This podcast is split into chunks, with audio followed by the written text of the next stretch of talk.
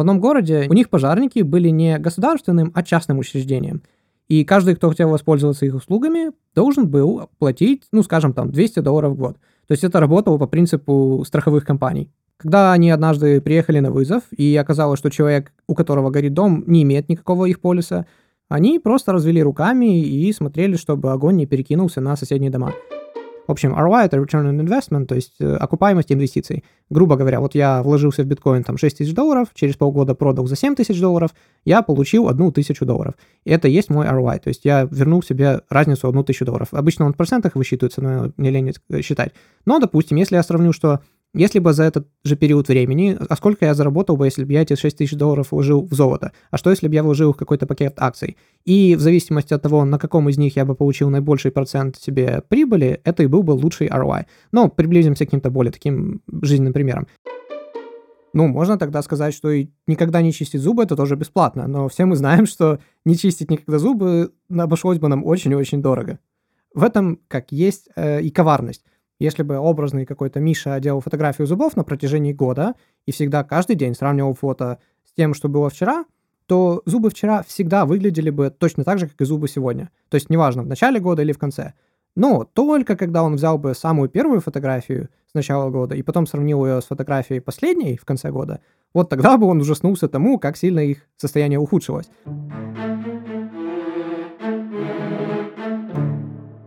Здравствуйте, дамы и господа, добро пожаловать на подкаст Фернада, с вами Александр. Сегодня мы закончим говорить про книгу «Голая экономика», это третья часть, и автор книги «Голая экономика» Чарльз Уиллан.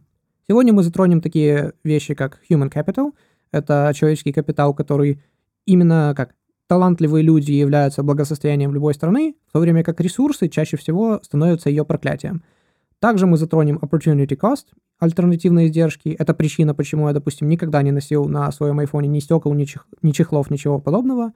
Также мы обсудим главу из книги, которая называется «Что экономисты думают о способах быстро разбогатеть и быстро похудеть», где мы перечислим, почему, ну, в принципе, практически нереально, без какой-либо офигительной удачи, э, быстро разбогатеть или похудеть. Ну и, по крайней мере, это будет очень нездоровым подходом и тактикой затронув при этом такие понятия, как э, асимметрия информации, неблагополучный отбор, скажем немного про страховые компании, про пожарную компанию, которая была не государственной, а частной и работала по принципу вот, ну, практически страховых компаний. И о том, почему наша идея на самом деле очень часто ничего не стоит. И на личном примере, потому что я живу в Китае, вы не представляете, сколько мне постоянно сыпется э, добавлений в друзья, и моих друзей, которые там, о, давай будем перепродавать кроссовки или чай. Э, мы тоже об этом скажем ближе к концу. Ссылки на все то, о чем я только что упомянул, я оставлю в описании для удобства, ну, если вы хотите сразу перескочить на эту тему или просто хотите повторить. Если этот подкаст хоть раз вам был полезен, то ставьте лайки, подписывайтесь, вставляйте 5 звезд в iTunes, ну, в общем, что вам нравится, то и делайте. Э, также рассказывайте вашим друзьям о том, что такое подкасты, в принципе, говорите с ними об этом. И лучший способ со мной связаться, о чем-то спросить, чем-то поправить, это Инстаграм Кафернадо. Сейчас, когда я это записываю, это 20 числа апреля 2020 года, произошло нечто просто беспрецедентное. Цена на фьючерсы на май для нефтекомпании WTI упали за отметку ниже нуля. То есть там, по-моему, за минус 35 долларов продается э, фьючерсы на нефть на май. Это, это просто, ну, как бы невероятно. Некоторые экономисты, конечно, говорят, что это какой-то временный там этот, и скоро будет отскок, и все будет нормально. Тем более, что другие компании, типа там Бретта, они продают все так же там по 20-30 долларов за баррель то время как э, там на июнь-июль фьючерсы пока что держатся на нормальной отметке. Но другие экономисты уже предсказывают там и революции, и Третью мировую войну, и кризисы, и свержение доллара и так далее. Я надеюсь, что этого всего не будет, конечно, но кто знает. Я, тоже боюсь там какого-то, знаете, гиперинфляции после периода небольшой дефляции. Это ужасно будет. По ходу выпуска вы поймете, к чему я это говорил, но один мужик на этом неплохо обогатился. Э, дело в том, что, если я правильно понимаю, как вообще все происходит, потому что из-за коронавируса спрос на нефть упал там аж на 20 или 25 процентов, мировой спрос, а продакшн нефти, производство, очень трудоемкий и дорогой процесс, который просто так не возьмешь и не остановишь. Соответственно, нефть сейчас просто-напросто негде хранить. И все хранилища, все танкеры, они уже заполнены. И один мужик, он просто еще пару месяцев назад все это предвкушая, купил акции компании, которые владеют, собственно, хранилищами, ну, именно не хранилищами, точнее, а самими танкерами, и на этом обогатился. Также теперь каждый выпуск я буду начинать с небольшого дисклеймера, потому что, ну, когда тебя слушают там меньше сотни человек, думаешь, а, окей. Когда номера начинают исчисляться уже тысячами, ну, начинаешь просто чувствовать ответственность. Что бы мы ни обсуждали, вы должны понимать, что в первую очередь это всегда лишь мнение одного человека. Чаще всего это мнение автора книги, ну, потому что мы-то книги, собственно, и обозреваем. Иногда немного смешно с моим. Причем моим мнением в тот период времени, когда я это записывал, потому что иногда бывало даже такое, что э, я монтирую выпуск, и к моменту, когда я его публикую, я уже изменил свое мнение, потому что где-то что-то прочитал, где-то увидел, услышал, и что повлияло на мою точку зрения. Поэтому это такой скриншот моего знания в тот момент, когда я это записывал на аудио. И так как это разговорный жанр, естественно, я банально могу просто где-то оговориться. И если человек будет потом пересказывать другим, то это уже будет искаженная информация передаваться. Ну, это уже если не считать, что есть факты, которые не могут быть э, априори просто правдой. То есть есть какой-то факт сам по себе, и уже в зависимости от точки зрения эксперта, которых может быть 4-5, и они очень сильно отличаются, мы уже должны делать какое-то умозаключение. Поэтому ко всему относитесь проще. Моя основная цель — это все-таки дать какое-то начало, а не конец. То есть просто дать вам способ узнать о чем-то, о чем вы, возможно, нигде не слышали. И теперь, когда вы знаете название этого, вы можете пойти и сами об этом почитать, узнать, там, посмотреть больше. А, я не хочу, чтобы после моего подкаста вы сформировали какую-то там четкую точку зрения. Нет. Поэтому всем известная кредо должно быть с вами на всю жизнь. Доверяй, но проверяй. Ну а теперь заваривайте себе чай, пристегивайте ремни, и мы погнали.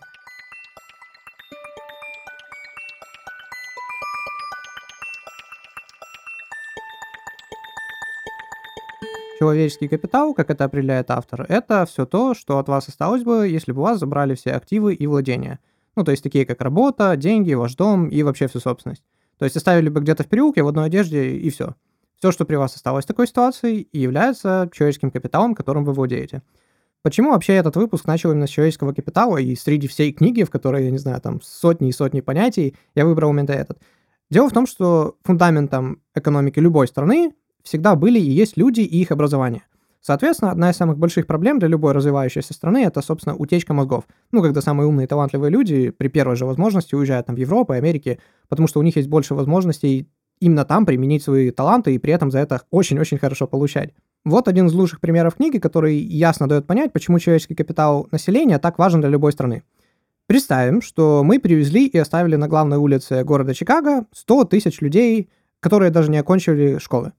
Это был бы ужас. То есть бюджетов бы вообще ни на что не хватало, преступность бы выросла, бизнесы боялись бы открываться в этом районе в принципе, а штат вообще думал бы, вот что с ними вообще всеми делать и как бы побыстрее от них всех избавиться.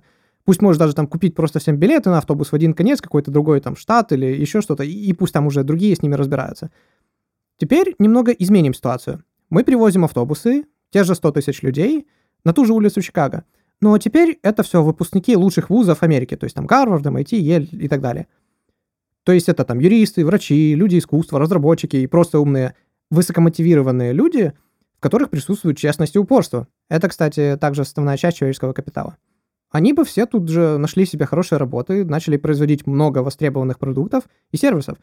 Кто-то бы открыл свои бизнесы и начал создавать рабочие места. Кто-то бы, может, уехал даже в другие штаты, где возможности ему были, как, те, которые нравятся получше условия – а бизнесы, наоборот, начали бы, как грибы после дождя, открываться, расти здесь, именно в этом районе, чтобы воспользоваться вот этим временным всплеском такого высокого э, предложения квалифицированного, точнее, даже высококвалифицированных рабочих. Это было бы экономическое чудо для города. То есть видите ситуацию. Вроде бы и так, и так 100 тысяч человек в одном и том же районе города. Но в зависимости от их квалификации и образования, это может быть либо disaster, то есть как это разруха полной экономики, либо наоборот экономическое чудо. Тут э, приводится пример, когда Стива Джобса уволили из Apple. Сначала мы пройдемся по сути, потом по фактам. А в книге автор пишет, что вот его уволили, он пошел и основал компанию Pixar. И только потом, спустя время, Apple пригласил его обратно. Главное здесь что? Что человек, у которого отобрали его детище, пошел и создал другую компанию, достаточно успешную, и был сам настолько востребован, что его компания купила как его выкупила в какой-то степени и взяла его обратно на работу. То же самое со многими другими успешными людьми. Здесь как раз отлично подходит фраза, что мы полжизни работаем на репутацию, и потом репутация полжизни работает на нас. А здесь точно так же. То есть почему, когда Джобс вроде уже не владелец вот этой огроменной крутой компании Apple, почему с ним по-прежнему хотят сотрудничать? Потому что все понимают его реальную ценность и значимость в деле, а даже если он был бы без денег. Почему я сказал, что сначала пройдемся по сути, а потом по фактам? Потому что то, как это описано в книге, на самом деле не совсем соответствует действительности. А, в реальности было как? Джобс, да, его действительно выгнали, и он пошел и основал свою компьютерную компанию Next. Именно основал. И только потом он инвестировал в компанию Pixar, которая на то время уже существовала, по-моему, Лукас Арт за нее отвечали. И наша непостоянная рубрика «Минутка английского» с Алексом. Я даже пару раз перечитал, потому что думаю, может, я что-то перепутал. Ну, там слова funded и founded. Ну, то есть одно это fund, финансировать, другое это found, э, основать. И нет, действительно, там, там написано, что он основал компанию Pixar, что не, не совсем является правдой, если так уж это. Он именно профинансировал ее. Дело в чем, кстати, я часто слышу, а почему это все англичане свои компании находят? Потому что типа found, founder, туда-сюда. Нет, мы часто просто путаем слово found, которое является второй и третьей формой неправильного глагола find, и просто глагол found, который сам по себе самостоятельный, правильный, как основывать. Поэтому found может быть это прошедшее время находить, а также это может быть просто глагол основывать. И раз он правильный, поэтому добавляем ed, вот и получается founded. То есть некоторые думают, как это к второй форме глагола еще можно добавлять ed. Э, нет, это просто отдельный глагол, который имеет свое собственное значение. Поэтому и founder это не какой-то находитель, а самый что ни на есть основатель, учредитель.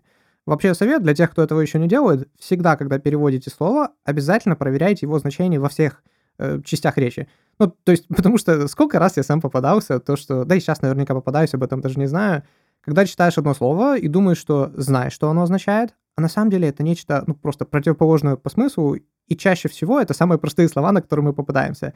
То есть я уже говорил там в одном из подкастов про слово book и interest, об этом мы говорили в выпуске под номером 14, когда мы обсуждали книгу «Власть привычки». Но то же самое я скажу там про слово fine, потому что мы привыкли типа how are you? I'm fine. И у нас это ассоциируется с чем-то значит нормально, хорошо. Но дело в том, что когда я наткнулся на фразу типа там this is a special type of fine grained sand, типа какой-то хорошо, это особый вид хороших зерен песка, или потом never forget to read the fine print – никогда не забывай читать хорошую печать, типа, что это вообще значит. Потом выясняется, что слово fine — это мелкий. И ты такой, а, окей, то есть мелкозернистый песок, и, как это, мелкий шрифт не забывайте читать. Э, кстати, fine print — это мелкий шрифт, но вообще шрифт обычно фонд, а не print. Неважно, но теперь я думаю, вот теперь я умный, я знаю, что слово find обозначает либо хорошо, либо мелкий. После этого проходит полгода, и я слышу «You'll have to pay a fine for the damage caused». И я такой, что? А здесь это при чем? Типа, а при чем здесь вообще заплатить хороший, заплатить мелкий за нанесенный ущерб? Ну, типа, что это вообще означает? И тут выясняется, что fine как глагол или существительное означает еще и слово штраф. И я думаю, ну, блин, просто голова взрывается, потому что у такого слова fine, который я думал, что я знал там чуть ли не с пяти лет, вдруг оказывается столько много разных значений в разных контекстах, поэтому нужно всегда проверять все части речи. Странно на этом, как означение слова find не заканчиваются, у него есть и другие совершенно значения, которые в других контекстах еще могут преподноситься по-разному, но это уже сами посмотрите. Такая же примерно у меня история была со словом mean, M-E-A-N, типа what do you mean, то же самое. Я думал, что я знаю, что он означает, потом проверил, оказывается, есть другое значение, потом прошло еще время, у него еще третье значение и так далее, и так далее. То есть я к чему? Всегда проверяйте все значения слов во всех контекстах, э, особенно если это какое-то простое слово, потому что тогда проще всего на это попасться. Ну, то есть, как мы выяснили, по сути дела, Джобса взяли обратно в компанию за его именно былые заслуги, а не за то, что он там был каким-то богатым, знаменитым или еще что-то, а реально за его, ну, в первую очередь, навыки и, возможно, в том числе и связи. И связи — это, кстати, другая важная вещь, потому что, ну, это то, что лично я прокручиваю, как сценарий, который я постоянно прокручиваю у себя в голове, такого глобального какого-то кризиса, трагедии, который, ну, как не хочешь, но когда-нибудь с нами по-любому случится. Я всегда думаю, хорошо, что бы я делал? То есть завтра я остаюсь без денег, без ничего, мне там 30 лет, как бы я начинал с нуля? И всегда все сводится к одному. То, что я понимаю, единственное, что в итоге будет иметь значение, это только мои навыки, чтобы я знал, чем себя могу прокормить, если вот я остался без ничего. И второе — это связи. Как бы то ни было, все равно все держится только на связях, знакомствах, и все как самые большие успехи чаще всего приходят не на одной удаче, а и на, ну как, на удаче знакомствах, можно, если это так назвать. Тут хочу добавить про главную идею книги «В работу с головой», которую написал Кел Ньюпорт. Я просто не думаю, что буду в ближайшее время на нее делать обзор, поэтому скажу здесь. Э, Кел Ньюпорт, если вы помните, 10-11 выпуске подкаста, когда мы говорили «Хватит мечтать, займись делом», другая книга называлась, это тот же автор. И он говорит, что самый главный навык, который мы можем овладеть, это как быстро мы можем обучаться другим навыкам и фокусироваться на какой-то цели, и, и в ближайший кратчайший срок обучиться какому-то совершенно новому, полезному в нынешнем обществе навыку, потому что все так быстро идет. И тут чисто от себя добавлю, что мне кажется, в первую очередь это должно касаться навыков в плане работы с компьютером, потому что сейчас, к сожалению, все идет настолько на упрощение с телефонами и смартфонами, я имею в виду iPad и так далее, что раньше, чтобы пользоваться компьютером, нужно было очень хорошего уровня быть программистом. Сейчас же любой может там на айфоне, я не знаю, там трехлетние дети уже тыкают голосом, набирают в YouTube какие-то вещи и так далее.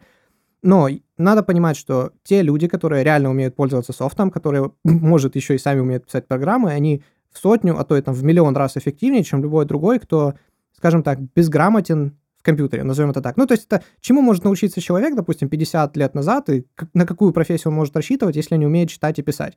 Я считаю, что в нашей эре приближающейся то же самое происходит и сейчас. То есть человек, который не умеет пользоваться или быстро разобраться в, какой, в каких-то программных обеспечениях, программных обеспечениях, обеспечениях, обеспечениях. О, нет! Печенье кончилось! Мне снова так грустно. Нет больше печенья. Это, знаете, что в первую очередь я сам эту ошибку больше не повторял, хоть на некоторых сайтах я прочитал, потому что так часто говорят именно обеспечение, обеспечение, вроде как теперь позволяется делать ударение и на третий, и на четвертый слог. Но так как это все-таки происходит от слова «обеспечить», а не от слова «печенье», буду стараться говорить программное обеспечение. Обеспечение, программное обеспечение. Вот, отлично. Это просто отличный способ, как и мне, так и вам запомнить, как правильно ставить ударение. Человек, который не умеет пользоваться или быстро разобраться в, в каких-то программных обеспечениях и, не знаю, научиться ими быстро, эффективно, что самое главное, пользоваться, а не просто там две какие-то формулы зазубрить в Excel и просто по, как это, по инструкции выполнять. Именно их в первую очередь автоматизируют, заменят, и им не стоит рассчитывать на какую-то высокую, высокооплачиваемую важную должность. Но это, конечно, не касается предпринимателей, потому что это немного другая сфера, но, к сожалению, не каждому дано быть предпринимателем, тем более хорошим, тем более на этом зарабатывать деньги. И многие скажут, ну, типа, вот возраст, мне уже поздно чему-то учиться, мне это не надо. Э, вот дети, да, вот они там с трех лет уже в айфонах, поэтому так хорошо разбираются. Но как, мы не родились умея водить машину, например, но мы этому как-то научились. То же самое с компьютерами. Я, при том, что как, обычно все на меня смотрят и говорят, о, нифига, как ты умеешь. Я знаю людей, которым там 55-65 даже лет, и которые так пользуются компьютерами или там какими-то, не знаю, электроникой, что я с них офигеваю, говорю, о, а так можно было? Поэтому возраст это чисто, как сказать, это скорее психологический барьер, чем физический в первую очередь. И да, кто-то может возразить, что люди-то важны, но как же там климат страны, ее ресурсы, без этого же тоже ничего не построишь. Вот в чем загвоздка. Дело в том, что корреляция между уровнем человеческого капитала и благосостоянием страны очень высока в то время как взаимосвязь между тем, сколько у страны ресурсов и богатством страны, практически нет. Это то, что экономисты называют ресурсным проклятием. В книге говорится про страны Африки, но я приведу несколько примеров из наших стран. Есть у тебя такая республика Саха, в простонародье Якутия. Площадь ее больше 3 миллионов квадратных километров. Что такое 3 миллиона квадратных километров? Открываем Google, ищем страны Европы по площади и начинаем считать самых больших до самых маленьких. Это будет Украина, плюс Франция, плюс Испания, плюс Швеция, плюс Германия, плюс Финляндия, плюс Норвегия. И сумма площади всех этих стран будет примерно равна площади Якутии. Ну, естественно, если исключить саму Россию, потому что она как бы в нее и входит. А, что там есть? Там есть все. И то есть и в больших количествах в Якутии есть алмазы, золото, нефть, газ, уголь, там урановые руды даже, вот да, все, что хотите. И все это там добывается. Живут ли люди там, как в той же Норвегии, ну или там, не знаю, Аляске или Эмиратах, чисто на деньгах, которые их э, как сказать, засыпает государство, раз уж они это все добывают на их территории и портят в том числе их среду. Это еще и при том, что на всей территории Якутии проживает всего 1 миллион человек. В Киеве проживает 3 миллиона для сравнения. К сожалению, люди живут там достаточно бедно и очень тяжело. Мне просто повезло одно время очень тесно дружить с якутами и даже как в некоторых их праздниках, традициях поучаствовать, поэтому я плюс-минус в курсе как с их рассказов, как и чем они живут. И, как мы видим, богатый, просто богатейшая ресурсами республика, скажем, все равно достаточно бедно живет.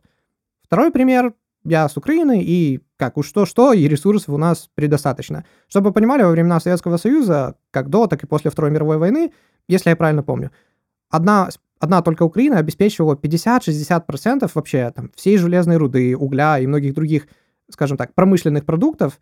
То есть 50-60% от всего Советского Союза. Сельским хозяйством почти то же самое было. Я думаю, как мы знамениты своими черноземами, которые даже немцы вывозили к себе во время войны. То есть там четверть э, всего сельского хозяйства полностью, э, которое обеспечивало Союз едой, тоже приходило с Украины. А некоторые продукты отдельные, там чуть ли не больше половины от всего Союза, опять же. И что в итоге, ну, то есть, казалось бы, столько ресурсов, родючая земля, там, все вот эти дела. Ну, от толку-то? В итоге мы все равно приходим к тому, что а что правительство в итоге со всем этим делает, и что обычные люди могут или не могут с этим всем сделать. Даже вот э, Эмираты, про которые я вспомнил, вот Израиль, который тоже, по сути дела, ну, ну что с него взять, он и, и маленький, и вроде ресурсов нет, но при этом в Израиле доход на душу населения выше, чем в Эмиратах. Вот вам и опять же ресурсное проклятие, когда страны с богатейшими ресурсами, то есть даже, ну вот Россия, Украина, ресурсов вот сколько, сколько хочешь, Эмираты, а при этом Израиль какой-то маленький, Япония, там, вот как люди живут в Японии тоже, на своей земле, где, ну, попробуй вырасти вообще хоть что-нибудь. Тем не менее, да, там, конечно, и долги, и какие-то умирающие зомби-компании, так называемые, в Японии, что там только нет, но при этом многие, я думаю, с радостью бы переехали из своих городов пожить хотя бы какое-то время вот в той же Японии. Почему нет? Почему так? Э, дело в том, что где ресурсы, там, соответственно, конфликты и коррупция. И из-за этого всего все плюсы просто сходят на нет. Поэтому ресурсы, может, это и хорошо, но хорошие люди — это намного лучше. И важно, чтобы этим хорошим людям также давались хорошие возможности, а не вставлялись палки в колеса. Иначе в наше время никто не мешает специалистам переезжать в более привлекательные для них страны. Чем они, собственно, и занимаются. Ну, те же программисты, разные там software-девелоперы. За эти годы, ну, допустим, мне повезло познакомиться с сотнями иностранцев, и когда я говорю, что я с Украины, ну, если опустить политические вопросы, обычно вопроса два. Первый — о, это же у вас девушки там красивые. И второй, о, ты, наверное, в математике шаришь и программировать умеешь хорошо. К сожалению, если говорить про меня, то ответ будет нет. Я в программировании, ну, я, не знаю, может, 100 строк кода за свою жизнь написал, и на этом все. И как, к сожалению, большинство вот этих программистов, ответственных за создание такого рода стереотипа, потому что, ну, стереотипы тоже на, ровном, на ровном месте не берутся, либо на аутсорсе, либо уже давным-давно живут в другой стране, потому что, ну, не растрачивать же им зря свой человеческий капитал. И, как ни странно, когда мы именно вот этих высококвалифицированных людей облагаем налогами, там, как я сказал, вставляем палки в колеса и просто ограничиваем всякими регуляциями, они просто либо свалят, либо найдут какие-то обходы системы, и все равно все ляжет на как плечи либо низкого среднего класса, либо бедных. И у каждой из такой новой политики есть своя стоимость. Вот о стоимости того или иного выбора мы сейчас и поговорим. И вот опять же, буквально на днях Юрий Дудь выложил интервью на целых три часа, где он брал интервью, опять же, у разных русских ребят в Кремниевой долине, многие из которых там миллионеры, известные программисты и так далее. Вот и получается, та утечка мозгов очень опасная, о которой я, собственно, и говорил. Если мы говорим об экономике, ну и об экономическом мышлении, в принципе, должен сказать, что, наверное, самый важный в нашей жизни концепт, ну, по крайней мере, для меня он является таковым, который не только показывает, насколько нерациональны люди, но и поможет намного проще понимать вам разного рода решения, это opportunity cost. Переводов, на самом деле, у него есть несколько. Я даже видел, как в одной статье упоминалось три разных перевода, при том, что на английском это все было бы одно opportunity cost, но мы будем использовать именно альтернативные издержки. В выпуске под номером 22, это была первая часть, когда мы разбирали эту книгу, мы дали определение экономики как найти наиболее эффективный метод, использовать наше ограниченное количество ресурсов, имея неограниченное, то есть бесконечное количество желаний. И так как каждый день нам приходится решать, сколько и на что тратить, чтобы получить максимальную выгоду, и каждый выбор имеет свою цену. Э, просто помните мою вот эту любимую статую «There are no solutions, there are only trade-offs». В жизни не бывает решений, лишь компромиссы. Вот, на мой взгляд, это объяснение понятия альтернативных издержек в наиболее лаконичной форме. Первый уровень понимания следующий. Трудность выбора не в том, что получишь, а в том, от чего ради этого придется отказаться. Ресурсы ограничены, пусть это будут деньги. Если у нас есть тысяча денег, ну, образных рублей, не привязанных ни к какому ни курсу, ничего – в нашем современном мире есть практически бесконечно много способов эту тысячу потратить. Можно накупить продуктов, можно пообедать в Маке, можно заказать новый чехол с Алиэкспресс, сходить там в кино пару раз и так далее. Но проблема в том, что тысяча у нас только одна. И каждый раз, покупая продукты, мы отказываемся от всех тех вариантов, на которые мы еще могли бы ее потратить. И то, как мы ежедневно либо тратим, либо же инвестируем свои ресурсы, и определяет наше с вами будущее. Причем в самом, что ни на есть прямом смысле. Потому что, к примеру, если мы постоянно будем покупать продукты немного лучшего качества, вместо того, чтобы э, ходить там в кино лишний раз, то у нас здоровье в итоге будет намного лучше. Но теперь внимательно. Допустим, у нас есть выбор между тем, чтобы купить хорошие продукты, либо купить чехол, который и то, и то стоит по 1000 рублей. Не так важно, что нам продукты обошлись в тысячу. Важно, что нам пришлось ради этого отказаться от покупки чехла, и мы на этом чехле как бы сэкономили 1000 рублей. Теперь давайте представим, что из-за отсутствия чехла мы разбили телефон и замена экрана телефона теперь обойдется нам в 10 тысяч. Это значит, что цена, то есть издержка, альтернативная издержки, да, отказа от чехла, которая, как казалось, нам сэкономила 1000 рублей, ну типа, ой, я не купил чехол, я сэкономил 1000.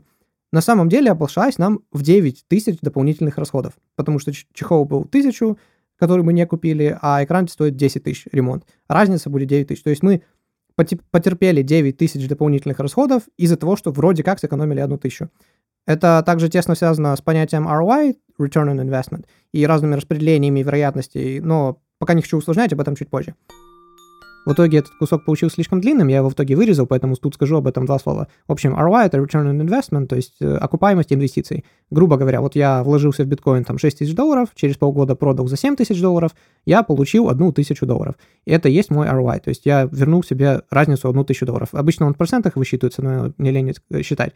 Но, допустим, если я сравню, что если бы за этот же период времени, а сколько я заработал бы, если бы я эти 6 тысяч долларов вложил в золото? А что, если бы я вложил в какой-то пакет акций? И в зависимости от того, на каком из них я бы получил наибольший процент себе прибыли, это и был бы лучший ROI. Но приблизимся к каким-то более таким жизненным примерам. Грубо говоря, я там, не знаю, э, видео монтирую, да, э, я занимаюсь монтажом, я хочу, хочу себе купить новый компьютер для того, чтобы больше проектов на себя брать, брать, быстрее рендерить все и, может, я потратил новый компьютер 1000 долларов. И, скажем, да, я теперь беру больше проектов, и за 3 месяца я заработал на 1000 долларов больше. То есть вот мой ROI, он за 3 месяца окупился, потому что я за один месяц заработал на 1000 больше.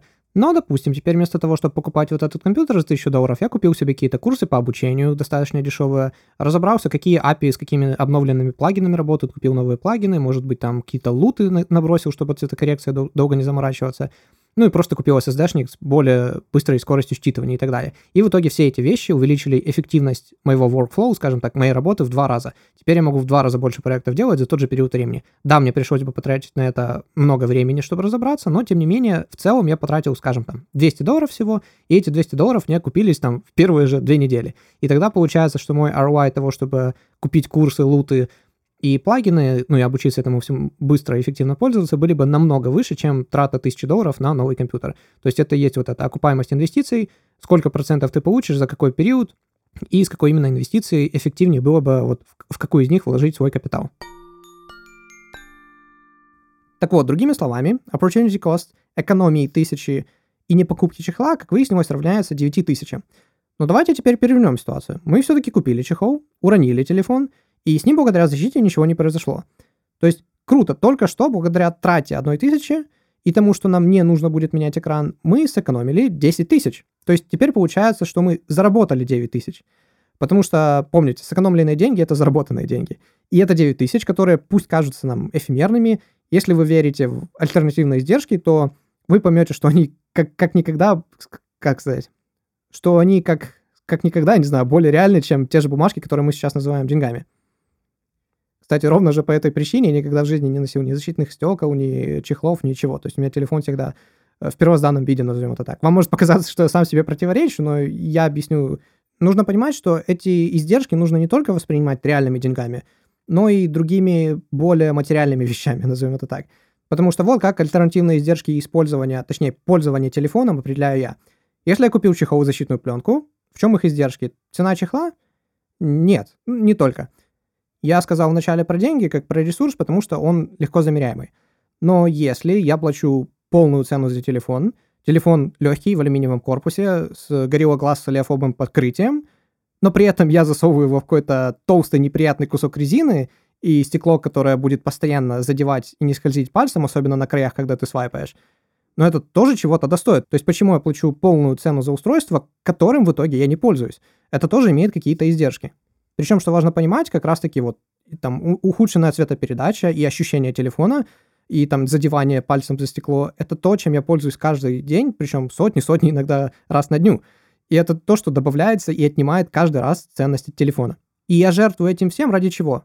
Просто ради того, чтобы один раз, может быть, я не разбил экран, точнее, я уменьшил шанс того, что я разбью экран и все, но это как-то слишком дорого получается для меня. Поэтому я никогда не покупал ни, ни стекла, ни чехлы. То есть, э, давайте так, я для себя давно понял, что стоимость неплохого экрана пусть будет там 30-50 долларов. Ну, допустим, в Китае здесь.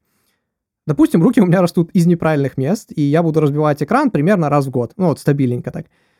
Я принял для себя вполне осознанное решение, что пусть я лучше рискну тратить на починку экрана по 50 долларов раз в год, но это будет очень маленькая цена за то, что я буду наслаждаться, опять же, тонкостью, легкостью телефона, четкостью экрана и так далее, сотни, а то и тысячу раз на дню, при каждом прикосновении к нему пальцами. То есть, грубо говоря, я знаю, что издержка использования телефона в его первозданном виде обходится мне 50 долларов в год. И это цена, которую я с радостью плачу. То есть какой смысл мне покупать телефон там за 600 долларов, который по ощущениям экрану ничем не отличается от телефона за 100 долларов? То есть как только я надеваю на него чехол, за который я еще и плачу деньги, я теряю в эту же секунду 500 долларов его стоимости. А если я и вправду его разобью, то заплатить мне придется всего-навсего 50, то есть в 10 раз меньше. Ну и понятно, что это такие образные примеры на каких-то вероятностях, и не для всех важно то, что важно для меня, но как бы я в общем говорю, и понятно, что можно потом БУ продать, и, возможно, для меня это хуже, потому что мне будет сложнее продать телефон БУ, чем кому-то, кто постоянно носил его в чехле. Но вот в этом и есть вся суть. Каждый должен для себя сам определить, в чем вот эти издержки. Хотя должен сказать, что за все 7 лет использования айфоном разбивал я экран всего два раза, а не каждый год. Причем первый раз, э, это было всего три года назад, о, я так падал, это ужас. Ну, то есть, как сказать, я с полной уверенностью, полным весом наступал на ступеньки, которые там не оказалось. В итоге я летел с телефоном в руке так, и я приземлился как раз вот на телефон всем своим весом, что там, я думаю, никакая пленка, никакой чехол, в принципе, тоже его бы не спас. Но второй раз у меня просто мой студент его случайно со стола на плитку уронил, тоже треснул. Это было вот буквально полгода назад. И вот и получается, что за все 7 лет пользования телефоном в его первозданном виде я заплатил всего 70 долларов, то есть 10 долларов в год. В принципе, я считаю это более чем нормально для такого дорогого телефона. Но, как всегда, есть но, да? Теперь давайте снова перевернем сценарий. Я покупаю на старте продаж какой-то iPhone 11 Pro Max, или как они там сейчас называются, в три дорого, и снова таки экономлю на чехле, ту же тысячу. И я разбиваю экран в первую же неделю. Ну и так как на старте продаж практически ни у кого еще нет ни экранов, ничего, это новая модель телефона, починка обойдется, я не знаю, там не в 50 долларов, а в 500, если не больше, за какой-то новый iPhone. В этой ситуации тогда уже я полный дурак, потому что я использовал устаревшую модель вероятности и издержек по отношению к новой покупке. И то, что я зажал там, опять же, ту же тысячу на чехол и стекло и хотел пользоваться этим приятненьким долбанным алюминием, э, точнее, как, не, в 11 по-моему, там стекло и сталь, но неважно. Из-за этого я влетел на кругленькую сумму. То есть в этом есть вся суть, то, что нужно постоянно взвешивать свои решения за и против при каждом новом решении. Кто-то из слушателей может возразить, а при чем здесь вообще разбитый экран к богатству, профессиональным навыкам и экономике? Но в том-то и дело, что самое что ни на есть непосредственное отношение, если вы внимательно слушаете. Саймон Синек популяризировал следующие слова. How you do anything is how you do everything. Ну, наше такое, каков в мелочах, таков и во всем. Вообще, Саймон Сенек это очень интересный умный мужик, я много чего смотрел и хотел направить вас на один концепт, который мне больше всего нравится, это The Infinite Game, но, к сожалению, быстрый поиск на YouTube ничего на русском мне не выдал. Только его старые токи какие-то там, типа «Начни с почему», «Как быть лидером» и так далее. А, но есть уже книга, ее перевели на русский совсем недавно, и есть аудиокнига, которая так называется «Бесконечная игра. В бизнесе побеждает тот, кто не участвует в гонке». Вот, ну или у кого английский хороший, то просто вбейте на YouTube Simon Sinek The Infinite Game и либо на канале New York Times Events – либо на канале Google Talks, можете его посмотреть. Отличное выступление. Поэтому, принимая каждое решение, особенно важны именно регулярные решения, ну, ведь именно они предопределяют нас как людей, не нужно думать, что там, не знаю, разбить, не разбить э, телефон — это нечто, что нельзя посчитать деньгами. Ну, можно тогда сказать, что и никогда не чистить зубы — это тоже бесплатно, но все мы знаем, что не чистить никогда зубы обошлось бы нам очень и очень дорого. Ну и, в принципе, с первого взгляда, да. То есть, если я сегодня не почистил зубы или там не сходил в тренажерный зал, ничего ж не произойдет, и никто и ничего не заметит. И раз нет никаких изменений, которые я замечаю, то значит я ничего не теряю. То есть нет никаких издержек. Но опять же, в этом как есть э, и коварность. То есть это только если оценивать это как независимое действие в любой отдельный день, тогда да. Если бы образный какой-то Миша делал фотографию зубов на протяжении года и всегда каждый день сравнивал фото с тем, что было вчера, то зубы вчера всегда выглядели бы точно так же, как и зубы сегодня. То есть неважно, в начале года или в конце. Но только когда он взял бы самую первую фотографию с начала года и потом сравнил ее с фотографией последней в конце года, вот тогда бы он ужаснулся тому, как сильно их состояние ухудшилось. То есть вот и получается, что когда мы берем как каждый отдельный день и проверяем это, сравниваем только с прошлым днем, это ничто по сравнению с теми результатами, наверное, или изменениями, которые, можно сказать, мы достигли, если мы берем это в агрегате. И, казалось бы, вот бесплатная не чистка зубов в итоге нам обойдется ой, как дорого, и не только в плане денег, но также времени, нервов и боли в кабинете зубного. Это то, что я и подразумеваю, вот то, что у всего есть своя цена, и она более чем реальна. Плюс, такова уж человеческая природа, к сожалению, мы не можем уследить за постепенными изменениями и экстраполировать результат на будущее. И поэтому нам свойственно вот идти по пути наименьшего сопротивления. Потому что, ну, подумаешь, сегодня в зал не пойду. Вот одного раза ничего не будет. Хотя если представить, что это действие регулярная, и мы скажем, хорошо, если я не, не сегодня в зал не пойду, а я не буду ходить в зал на протяжении следующих пяти лет, или я не сегодня съем один раз гамбургер, а я буду есть гамбургеры только на обед на протяжении следующих пяти лет, то тогда мы ясно, четко поймем, что нам грозит в будущем, и, скорее всего, откажемся от этого действия. Как я считаю, то есть мы, люди, к сожалению, во многом очень плохо мыслим абстракциями, мы мыслим абстракциями в вакууме, грубо говоря. То есть поэтому лично я все всегда перевожу в конкретные примеры, э, как на фоне с четким мирион. Сначала я перевожу в деньги, как универсальную систему исчисления, а потом в конкретные примеры того, что я могу за эту сумму купить. И с этим я это сравниваю. То есть, грубо говоря, обновить телефон за, неважно, 200 долларов или 1000 долларов, я не знаю, это дорого или нет. Причем часто люди задаются этим вопросом чисто из размышлений, а если у меня эти деньги и вышлю новый телефон? В моем же случае я хожу с iPhone SE, который я купил еще в 2016 году, и мне нравится именно маленький экран, к которому я уже привык для того, чтобы пользоваться одной рукой, а все остальное на ноуте просто делаю. В моем случае я думаю так, будет ли стоить обновление телефона вот этих всех десятков часов работы, э, которые я потратил на эту покупку. Просто чтобы променять это на телефон, в котором, я не знаю, там, две с половиной новых функции, и причем использовать я буду его там, ну, на 10% может быть, по сравнению с тем, что там реально есть. И когда я думаю это с такой стороны, типа, м, обновление там за две с половиной новых функций и 10%, или потерять два месяца аренды и месяц еды. Нет, спасибо, похожу пока что со старым телефоном. Когда я думаю про чехол, то, что, возможно, разобью экран, я думаю так же. То есть э, разбитый экран, я не знаю, там, за неделю, грубо говоря, я проедаю больше, и я думаю, стоит ли мне вот эта одна неделя всего еды, годов мучений с потенциально бесполезным чехлом, который тут же урезал стоимость телефона в два раза. Обычно ответ также нет, поэтому я хожу без чехла. Две недели назад я читал книгу, которая называется «48 законов власти», и, как ни странно, она настолько идеально, цитата из нее вписывается здесь, что именно вот этой цитатой я подытожу вот этот opportunity cost и альтернативные издержки. Половина вашего умения властвовать происходит от того, что вы не делаете то, во что вы не позволяете себя втянуть. Чтобы овладеть этим навыком, вам следует научиться оценивать, во что вам обойдется любая вещь.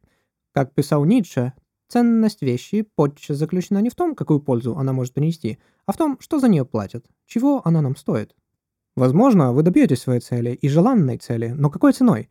Применяйте этот стандарт ко всему. К примеру, если вы решаете, сотрудничать ли с этим человеком и стоит ли прибегать к его помощи, в конце концов, жизнь коротка, число возможностей ограничено, а ваша энергия конечна. И в этом смысле время также важно принимать во внимание, как и другие ценности. Никогда не тратя драгоценное время или умиротворенное состояние вашего разума на дела других. Это слишком дорогая цена. Конец цитаты. Оставлю короткий отзыв об этой книге, потому что если я и буду когда-нибудь делать на нее обзор, то, скорее всего, очень-очень не скоро. Вот вся книга, она, вот она прям такая есть. То есть читаешь, читаешь, думаешь, ну окей, потом, м, согласен, ну умная мысль, и мне нравится, типа, какие он цитаты или примеры привел из жизни других людей. И потом, бац, никогда не тратя драгоценное время или умиротворение собственного ума на дела других. Это слишком дорогая цена. Я такой, ну, типа, блин, все же хорошо начиналось, так почему опять надо было все испортить? С другой стороны, если бы она не была настолько вызывающей, то, скорее всего, она бы и не стала так популярна, и я бы сам ее, скорее всего, не начал читать, потому что, ну, лучше я еще раз там Карнеги перечитаю. Но именно потому, что она находится на противоположном конце спектра от нее, я имею в виду от Карнеги, она и цепляет. И я считаю, ну, я ее лично читаю с каких соображений. То есть, когда четвертый друг подряд говорит, что, слушай, быть добрым хорошо, но не таким добрым. Вот все, что ты сейчас делаешь, это уже тебе в ущерб. То есть нужно как-то пожестче с людьми быть, что ли. Это первое. И второе, как говорится, знаю рога в лицо. То есть мир полон нехороших людей, которым только дай повод тобой воспользоваться, они сразу же этим, ну как, воспользуются при первой возможности. Поэтому полезно знать как минимум их инструментарий, чтобы проще избегать, наверное, потенциальных проблем и манипуляций ими же. Лучший пример такого рода людей — это многие из верхушки благосферы, которые вот на все готовы пойти ради просмотров и денег. Они все блогеры за бабки маму родную продадут. Потом сказки рассказывают в интервью. Друзья друзьями, а бизнес бизнесом. А люди — это просто расходный материал, который является лишь средством для достижения цели.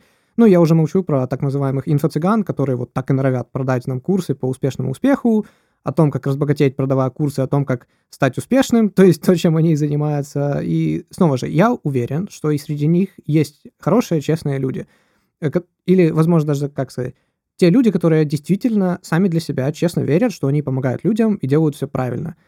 Но это не всегда помогает. Но, тем не менее, я уверен, большинство из них прекрасно знают, чем они занимаются, когда они продают очередной курс по тому, как быстро разбогатеть или там построить свой бизнес, а про каких-то каперов и ставки на спорт я уже просто молчу. В книге как раз есть глава, которая называется «Что экономика нам может сказать о способах, как быстро разбогатеть и быстро похудеть?». Если сразу перейти к итогу, то можно перепробовать сотни диет, но самой эффективной и, главное, здоровой, ну, то есть, которая уменьшенный риск имеет потенциальных проблем со здоровьем из-за быстрого сброса или набора веса, лучшей диетой всегда будет та, которой вы можете придерживаться. Люди же, ну, раньше как-то худели, как-то становились качками, хотя у них не было, наверное, одной доли вообще всего того, что мы знаем сейчас с наукой, с nutrition и так далее. Но фундаментальные вещи всегда остаются главными. То есть потребляй меньше калорий, чем ты тратишь, и занимайся спортом. Все. Я просто только недавно смотрел какое-то шоу, где девушка говорит, вот у меня метаболизм, все из-за метаболизма, вот если я даже чуть-чуть совсем ем, я постоянно держу себя на калорийных лимитах, то есть я постоянно ограничиваю себя, я не ем больше тысячи калорий в день, и я постоянно-постоянно толстею, типа, что со мной не так? Ну, и она явно весит, там, не знаю, 150 килограмм где-то. И врачи говорят, а как так? Ну, если ты действительно ешь по тысячу калорий при твоем-то весе, ну, невозможно, чтобы до них худел. Она говорит, не, ну, вот серьезно. Ну, вот такой у меня метаболизм, вот мне всегда говорили и врачи и так далее. Проверяют ее метаболизм, оказывается, что у нее метаболизм ровно такой же, как у средней девушки и вообще вот любой. То есть ничем не отличается. Потом замерили количество калорий, которые она реально съедает каждый день. И оказалось, что она там потребляет чуть ли не 2,5-3 тысячи калорий в день. То, что даже для здорового мужчины там весом 80 килограмм, и то многовато может быть. А это девушка, которая якобы должна потреблять меньше. И несмотря на все это, она все равно до конца отказывалась верить, что это в ней проблема. То есть говорит, ну, может, я, конечно, ем чуть-чуть больше, чем я думала, но все равно уж у меня метаболизм неправильный. Да, он не такой, как у других говорят. Да нет, у тебя так нормальный вполне метаболизм, то есть как у обычного человека. Ну, значит, у меня гены. Гены, у меня же гены, наверное, плохие, да? Ну, то есть она спорила врачами очень долго, она не могла принять просто эту правду, то, что проблема в ней, а не вот, как сказать, не в, не в нее сознательных решениях, она все равно искала их в природе, что вот у меня гены плохие, вот у меня метаболизм плохой, да, я, может, что-то не так ем, но это не моя проблема, я ни в чем не виновата. Также и с деньгами вот ровно то же самое. То есть можно сколько угодно пытаться там обыграть рынок, найти новый биткоин или возможности инвестирования в бизнес, который вот-вот э, порвет и всех типа вылетит на луну. То есть так же, как можно перепробовать сотни диет, но так и не похудеть. То же самое с деньгами. Э, можно долго что-то искать, но нет более надежного решения, чем просто, ну, чтобы разбогатеть, чем просто откладывать деньги и иметь какое-нибудь долгосрочное диверсифицированное портфолио ценных бумаг, ну и металлов каких-то. То есть, другими словами, просто не класть яйца в одну корзину и тратить меньше, чем зарабатываешь. И все. А остальное просто класть под проценты. Правда, про деньги скажу с двумя оговорками. Первое, если человек и так экономный, то почти всегда проще найти способ больше заработать, чем больше сэкономить. А, если у меня условно зарплата 1000 долларов, даже если я буду жить по минимуму, и, и, ну как, я физически не смогу откладывать больше, чем 1000 долларов. Но если я найду способ удвоить свою зарплату, то есть если я сохраню свой прежний стиль жизни, конечно, я могу экономить сразу намного-намного больше, при этом ничего не меняя. Раньше я сам относился к такого рода высказываниям с опаской, пока не прочувствовал на, сам, ну, на себе его полностью и не понял, насколько это правда. Но оговорка номер два – именно когда люди хотят заработать больше, и тем более сделать это как можно быстрее, тут практически все и всегда все и теряют, собственно, большую часть своих денег, и все становится либо еще хуже, либо залезают в кредиты с высокими процентными ставками, потому что в голове уже успел себе придумать, что вот это стопроцентная тема, короче, и уже через месяц все куплю, а на четвертом месяце куплю себе машину. А в итоге все всегда заканчивается разбитым корытом. Так а что же нам говорят экономисты про быстрый заработок? Вообще, советую вам самим прочитать, это глава 7, э, о том, как работают финансовые рынки и на чем они строятся. Ну и, собственно, почему нельзя быстро разбогатеть, это оглавление. Я просто коротко перечислю, о чем еще там говорится. То есть про привлечение капитала, получение выгоды со сбережений других, страхование против риска, хеджинг, спекуляции и так далее и тому подобное. Откуда они произошли и какие вообще роли они занимают в нашей нынешней экономической системе. Я же со своей стороны приведу лишь один пример из этой главы, а, потому что он все расставит на свои места. Далее пересказ близкий к тексту от лица автора. Представим, что я пытаюсь найти дом недалеко от парка Линкольна в Чикаго. После недель поиска я нахожу трехэтажный дом, рассчитанный на одну семью, который стоит порядка 500 тысяч долларов. Есть по соседству дома и за 450 тысяч, но их во многом придется еще и чинить. Есть и за 600 тысяч, но это уже излишки. Поэтому я уже, в принципе, готовлюсь потратить свои кровно заработанные полмиллиона на этот дом. И вдруг я обнаруживаю очень похожий дом, всего за 250 тысяч, который подходит по всем моим стандартам – при более ближайшем рассмотрении он действительно ничем не уступает моему первому выбору. Не по материалам, не по местоположению, все идентично. Я спрашиваю своего риэлтора. И он подтверждает, что это действительно потрясающая цена для такого дома, а так как он оценил бы этот дом минимум в 500 тысяч долларов. С его профессиональной точки зрения, можно без проблем купить его сейчас за 250 и уже через пару месяцев точно так же продать его за 500, а то и больше. И как последнее доказательство, можно сказать, знак, которого я так ожидал, в бизнес-журнале на третьей странице я вижу заголовок. Лучшее предложение недели. Дом на Линкольн Парк всего за 250 тысяч долларов. Я же, сломя голову, пытаюсь как можно быстрее завершить эту сделку, покупаю дом за 250 тысяч и уже через полгода продаю его за 500. Тем самым удваиваю свое первоначальное вложение. Звучит круто, не так ли? Вопрос в том, сколько в этой истории есть несостыковок? На самом деле довольно много. Если дом действительно стоит 500 тысяч долларов, это же где же нужно найти такого, извините, цитата, придурка, который будет продавать его за 250? Что, продавец даже не потратил 2,5 минуты, чтобы оглянуться и понять, что все похожие дома рядом стоят в два раза дороже? Если нет, почему никто из родственников или же агент по недвижимости, комиссия которого напрямую зависит от цены, об этом ему не сказал? Ну, допустим, нет. Следующее.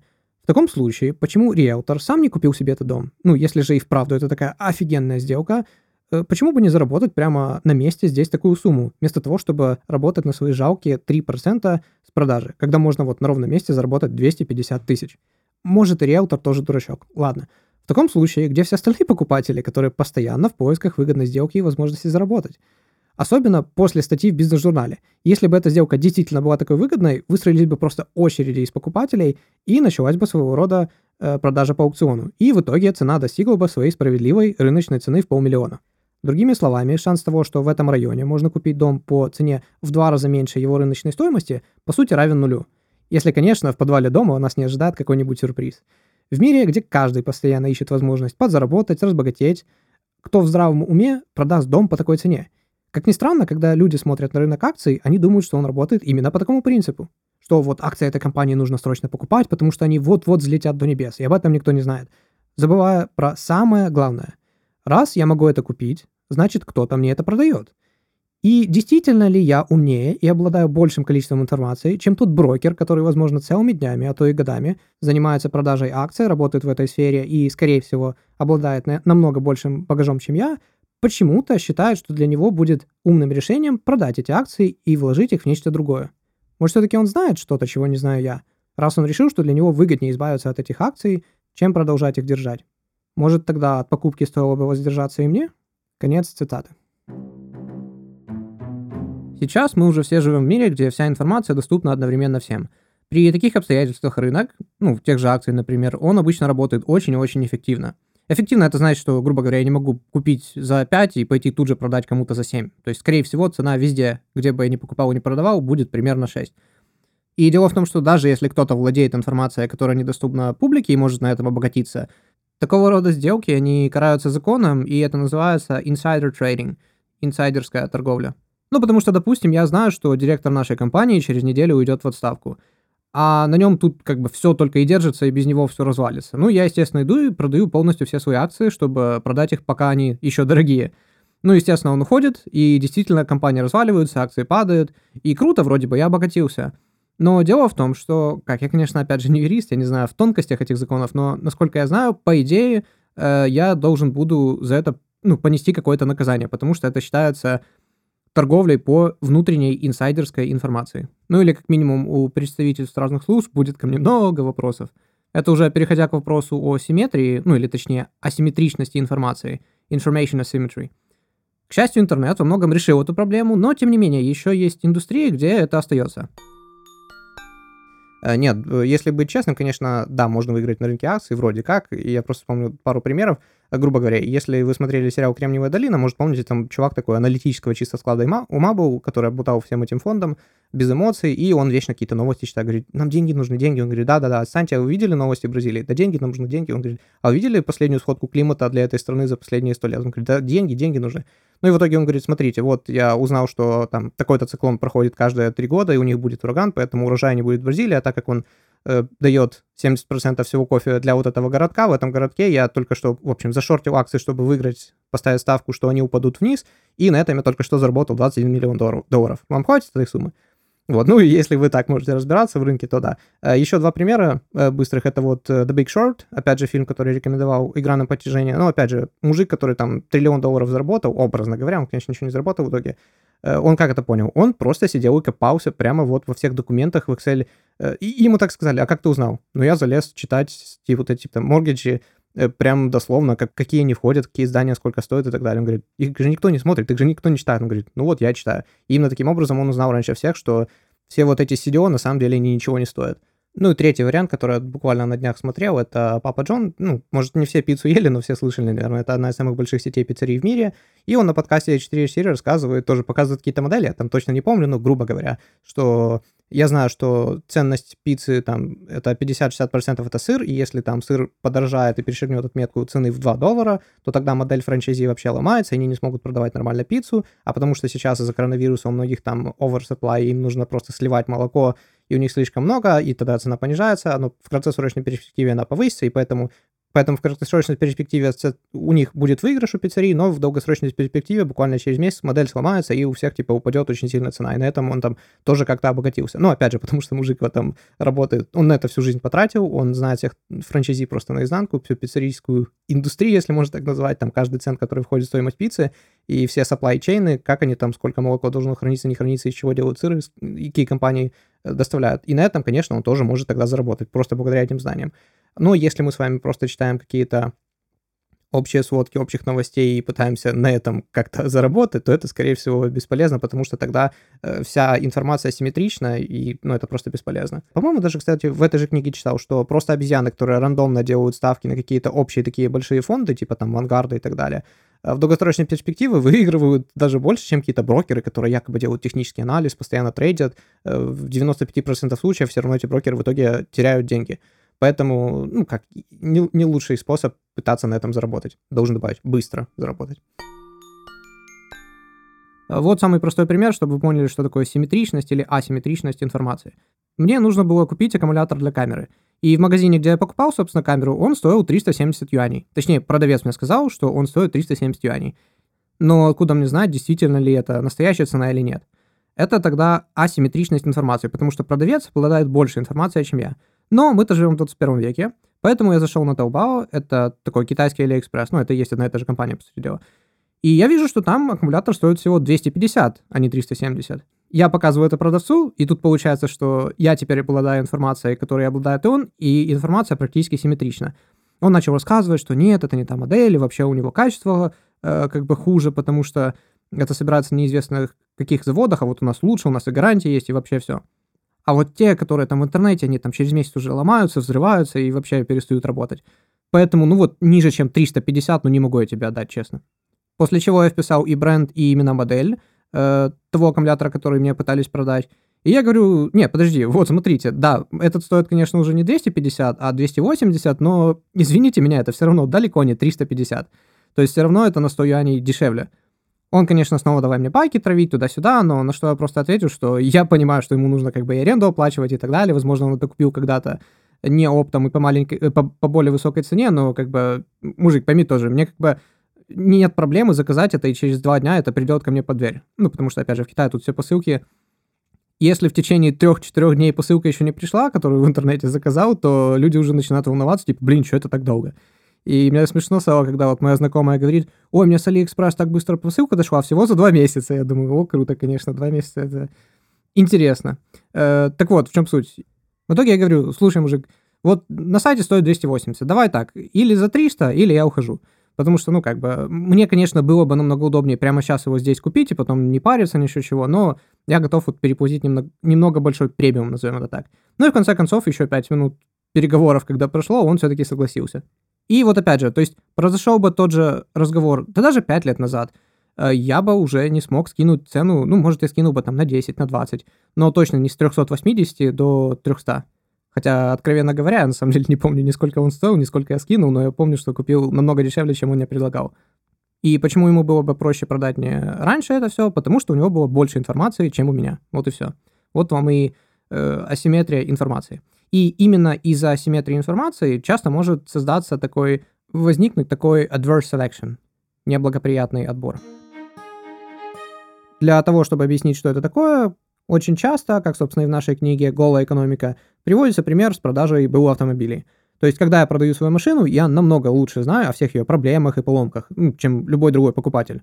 И так как многие, если вообще не большинство продавцов ставят выгоду поверх морали, они часто могут умолчать об этих проблемах. Покупатели же уже адаптировались к такого рода поведению, потому что много раз натыкались на всякие проблемы по опыту просто и как с рассказов других. Они начинают всегда больше торговаться и просить скидки, потому что уже ожидают неожиданности от этой машины, ну, о которых замолчал продавец. И получается, что те, кто честно продают машины в хорошем состоянии, э, без каких-либо проблем они честно об этом говорят, им не доверяют, и с них все равно пытаются спросить какую-то скидку или пытаются купить подешевле, и в итоге ту цену, за которую он продает, которая реальная цена на самом деле, без каких-либо сюрпризов, уже никто не готов покупать. В то время как люди с плохими машинами всегда будут рады продать подешевле, лишь бы от нее быстрее избавиться. Таким образом, при прочих равных будет все больше и больше недобросовестных продавцов с плохими БУ машинами и практически не будет тех, кто готов продать авто хорошего качества по нормальной цене.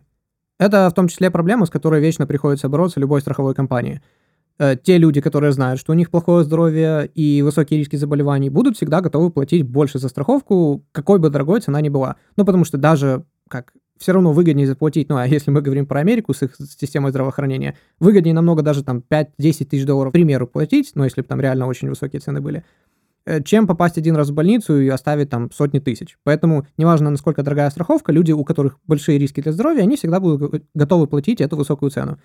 В то время как самые здоровые люди, наоборот, со все более повышающейся ценой менее вероятно будут покупать страховку, потому что они знают, что они здоровы, и рисков у них не так много. Поэтому страховым компаниям приходится прибегать разного рода методам борьбы с такого рода асимметрией информации, чтобы ну, во избежание вот этого неблагоприятного отбора. Иначе большинство из них просто не смогло бы существовать, вот и все. Поэтому все страховые компании, они строятся чисто на статистических моделях, на расчетах рисков, поэтому постоянно спрашивают у людей все, что только возможно, проверяют их медицинские какие-то карты и так далее, хотя много где это считается как до каких-то определенных пределов законным или незаконным.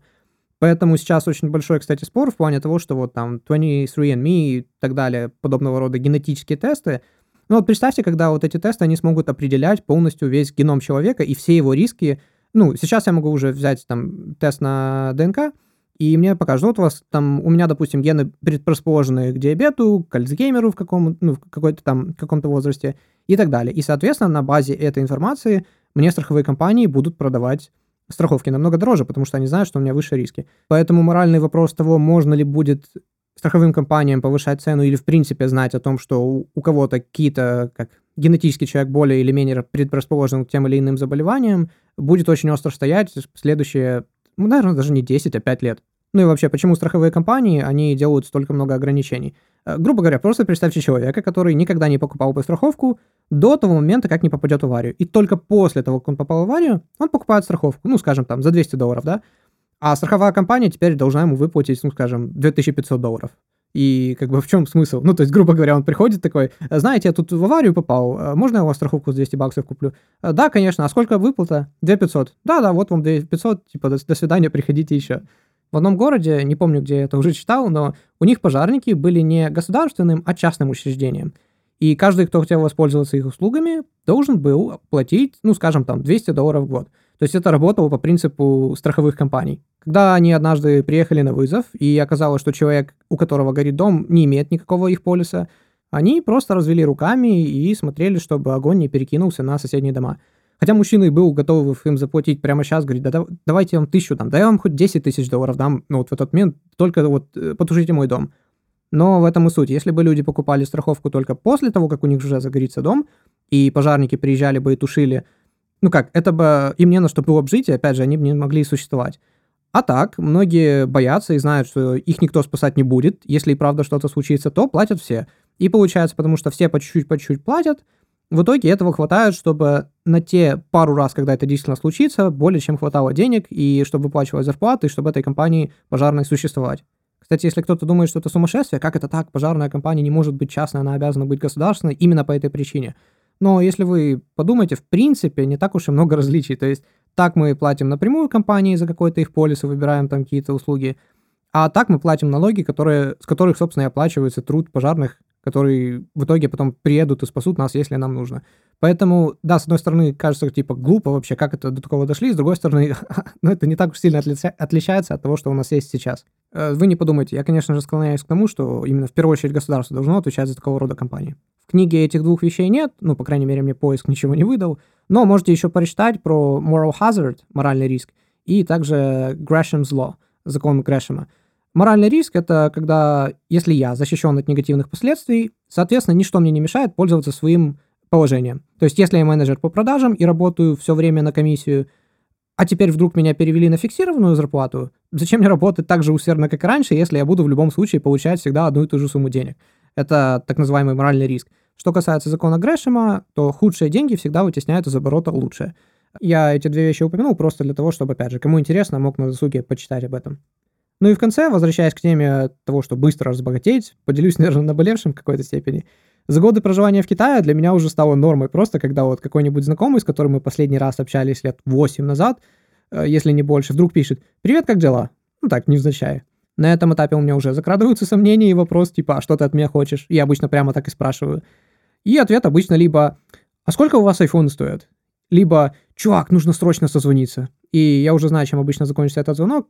Это что-то по типу Короче, Саня, Санек, ёпта, Санчес, короче, у меня такая четкая тема вообще, короче, крутая, сейчас тебе расскажу по-любому.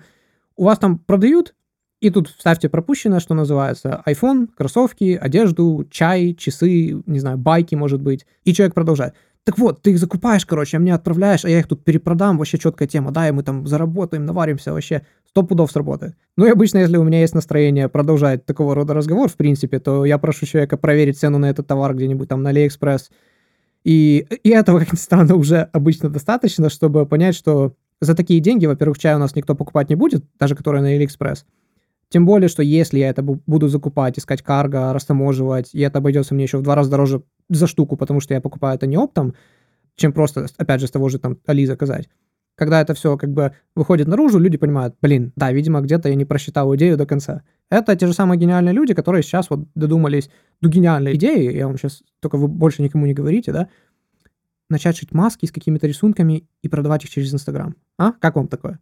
Вот. Ну, как, опять же, я не имею ничего против такого рода предпринимательства, даже если убрать моральный вопрос того, что, возможно, не стоит наживаться на такого рода несчастье, когда цены на какие-то продукты с, э, из-за обстоятельств очень неэластичным спросом э, выросли, то, ну, опять же, как бы сколько людей реально додумались до этого, и, как понятно, не каждый сделает, но даже из тех, кто сделал, этих людей просто тысячи. Ну или другое, когда говорят, блин, это ж, подожди, это китайский знаешь. О, слушай, давай ты, короче, станешь агентом и будешь каких-то артистов возить туда-сюда, договариваться и просто на процентах жить. Ну, я по своему опыту даже пробовал такого рода профессии, но скажу честно, я врагу такого не пожелаю, потому что, ну его все нафиг. Это 24-часовая головная боль, э, зарплата, ну, в какой-то степени она может быть и высокая, но нет, спасибо, не надо. Просто, опять же, это, ну, как бессмысленно просто потому, что, ну, какая огромная конкуренция. Сколько еще миллионов людей сейчас в Китае, которые также владеют хорошо языком, у которых связи, возможно, даже лучше меня, и которые еще более активные в такого рода, не знаю, занятиях. Смысл мне вообще начинать ну, при такой конкуренции за это вообще браться. А другие преподносят это как, как гениальную идею, которую только вот никому не рассказывают, ты на этом вообще сейчас поднимешься, разбогатеешь. Справедливости ради скажу, что когда я первый раз переехал в Китай в 2010-м, может, некоторые из вещей еще можно было как-то там осуществить с неплохой маржой. А что касается сейчас, я просто слишком ценю свое время, чтобы заниматься подобного рода вещами. То есть, ну, хотя за последние годы, я не знаю, с два десятка таких предложений мне сыпалось с разных сторон. Как, как из Китая, так и с моих украинских, там, русских даже друзей. Ну и, наверное, более важно, как мне, во мне нет вот этой предпринимательской жилки. То есть мне, в принципе, не в кайф вот этим всем заниматься, тратить огромное количество времени, э, беря на себя просто, беря, беручи, ну, в общем. Когда при этом всем берешь на себя такие немалые риски. Я лучше медленно, но уверенно буду идти своим путем, который, как мне нравится, и тише едешь, дальше будешь. Мне спешить некуда. Кстати, должен добавить, что даже есть такая экономическая модель, что при прочих равных, я, правда, не помню, какие факторы туда входят, но очень важно, что свободная конкуренция — это точно один из них, так называемый perfect competition или там near perfect competition. Дело в том, что когда э, на рынок может входить практически любой участник и делать это практически без каких-либо издержек, в долгосрочной перспективе вся экономическая прибыль любой компании будет равняться нулю. Я к чему? Что, грубо говоря, эта экономическая модель, опять же, при прочих равных, предсказывает, что если вы нашли что-то, что действительно так просто делать, его может делать любой, допустим, для этого не нужны какие-то там особые навыки, то либо вы, допустим, да, реально успели, и в краткосрочной перспективе вы успеете даже заработать, пока сюда не прибежало огромное количество участников и не раздеребанило всю прибыль. Но в долгосрочной перспективе вы все равно не сможете долго продолжать этим заниматься и будете в итоге работать чисто на себестоимость. И в итоге вам было бы даже более выгодно просто пойти на обычную работу, вы бы зарабатывали там больше при меньших рисках и большей уверенности. Точнее, меньшей неопределенности. Чтобы подвести черту под только что рассказанным мной, закончу это городской легендой. Все только и трубили о том, насколько стабилен финансовый рынок и как сильно растут все активы день за днем. Одним словом, это был бычий рынок в самом расцвете. И вот одним утром Джозеф Кеннеди, а в некоторых интерпретациях это и Джон Морган, сидел, читал газету, пока мальчишка начищал его туфли. И тут мальчик говорит, что сейчас, по-видимому, акции вот этой железнодорожной компании очень выгодная сделка. И он даже купил себе десяток. Услышав это, Джозеф Кеннеди понял, что если даже мальчик, который чистит обувь, владеет акциями и дает советы, насчет того, какие компании стоит или не стоит покупать, то тут уж точно ловить нечего, нужно из этого выбираться как можно быстрее. И он продал все свои акции на самом пике, прямо перед тем, как началась Великая депрессия. Ну и как лично мне кажется, что вот эта мораль, она сегодня относится в первую очередь именно к идеям и бизнесам. Потому что я пару раз слышу такое изречение, что вот там, если пишешь шутки, надо всегда отказываться от первой шутки, пишешь сценарий, всегда откажись от первой метафоры или там сравнения, неважно. И точно так же здесь же. Практически всегда нам стоит отказаться от первой идеи, а то и второй, третьей, пятой, десятой, и, может быть, там, на двадцатую мы придумаем действительно нечто хорошее. Чего либо не было, либо где мы можем быть не как не 2101, а хотя бы там пятым, десятым, пятнадцатым по счету.